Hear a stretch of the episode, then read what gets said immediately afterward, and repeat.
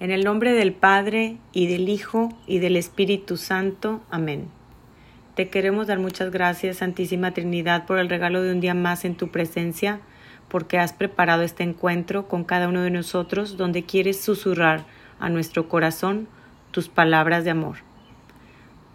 Gracias por las bendiciones que recibimos de ti, aunque muchas de ellas no las podemos ver. Ilumínanos con tu luz para que podamos recibir tu mensaje el día de hoy. Amén. Lectura del Santo Evangelio según San Marcos. Entonces Pedro le dijo, Nosotros lo hemos dejado todo para seguirte. Y Jesús contestó, En verdad les digo, ninguno que haya dejado casa, hermanos, hermanas, madre, padre, hijos, o campos por mi causa y por el Evangelio quedará sin recompensa. Pues aun con persecuciones recibirá cien veces más en la presente vida en casas, hermanos, hermanas, hijos y campos, y en el mundo venidero la vida eterna.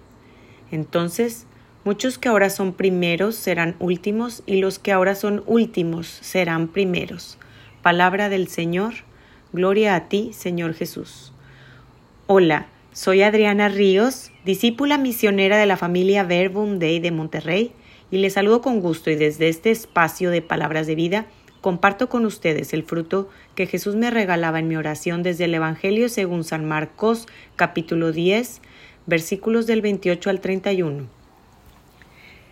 Pedro le dice a Jesús que él lo ha dejado todo para seguirlo.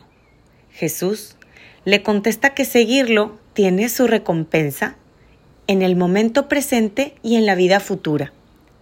Jesús nos promete una recompensa y las promesas de Jesús nunca quedarán sin cumplir.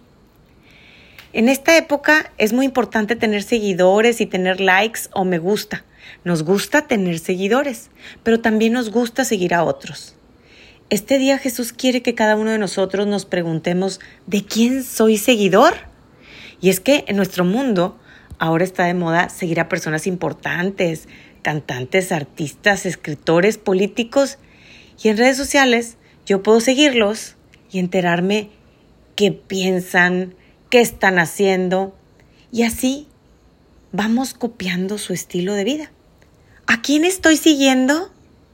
Ahora bien, en la vida real, pues también, también hay seguidores y también hay personas a las que yo puedo seguir, con quienes convivo, con quienes vivo, con quienes trabajo, con quienes comparto clases o algún ministerio. Y también a ellos les vamos dando likes o me gusta, ya sea con nuestras palabras, es decir, yo empiezo a repetir las palabras que dice esa persona, con nuestros pensamientos, es decir, voy modificando mi forma de pensar a la forma de pensar de esa persona con nuestros actos, es decir, voy haciendo lo mismo que esa persona. Y muchas veces sin siquiera darme cuenta, voy copiando sus estilos de vida y me voy pareciendo más a ellos.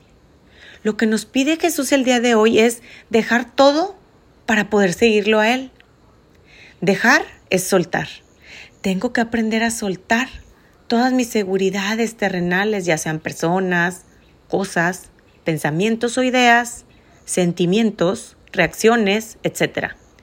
Jesús dice que nadie que opte por Él va a quedar sin recompensa. Optar por seguirlo a Él. Confiar en Él. Hay un cuento de un hombre que amaba las montañas y se estuvo preparando toda la vida para subir a la cima de una montaña. Cuando pensó que ya estaba listo, comenzó a subir la montaña. Pero quiso hacerlo solo Comenzó a subir y a subir y el cielo se oscureció, pero él quería llegar a la cima y siguió subiendo sin descansar. No se veían ni las estrellas, porque era de noche y el cielo estaba cubierto de nubes, así que llegó un momento en el que el hombre se resbaló y cayó por un precipicio. El hombre pensó que moriría. Por su mente pasaron muchas imágenes de todo lo que él había vivido. Pero cuando estaba cayendo, un fuerte golpe lo frenó en seco.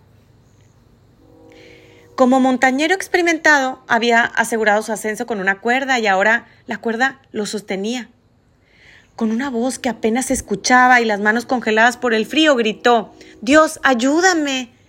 El hombre estaba rodeado por una intensa oscuridad y no podía ver nada de lo que había a su alrededor. Para su gran sorpresa, una voz le contestó, ¿De verdad crees en mí? ¿Piensas que puedo ayudarte? El hombre respondió, ¿Eres Dios? Claro que sí, ayúdame, confío en ti. Dios le dijo, entonces corta la cuerda que te sostiene. El hombre se quedó congelado, en silencio, sin saber qué hacer. Al día siguiente, con los primeros rayos del sol, unos montañistas descubrieron el cuerpo sin vida de aquel montañero, con las manos congeladas y aferradas con fuerza a una cuerda que le sostenía a menos de dos metros del suelo. ¿Cuántas veces no dejamos algo por miedo al fracaso, a los problemas, a las dificultades, que son las persecuciones que nos habla hoy Jesús? ¿Cuántas veces no suelto algo porque es lo único que me da seguridad? Al fin y al cabo, dice el dicho mejor malo por conocido que bueno por conocer. A veces debemos ser valientes y arriesgar para poder ganar. Suelta para poder seguir a Jesús. Soltar esa cuerda que parece mantenernos con vida y sin embargo nos está matando. Esa cuerda que en realidad no nos sostiene, sino que nos ata, nos impide vivir.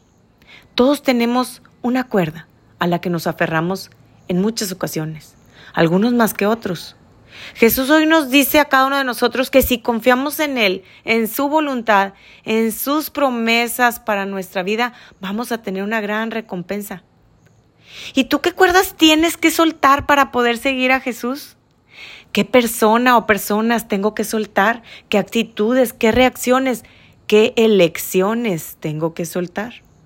Arriesgate. Jesús nos dice hoy en la primera lectura que Él sabe recompensar y te devolverá siete veces más.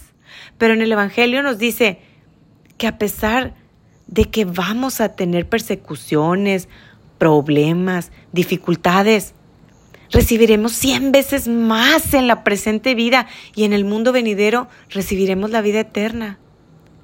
La recompensa es una vida que no terminará jamás. No nos conformemos con premios mundanos.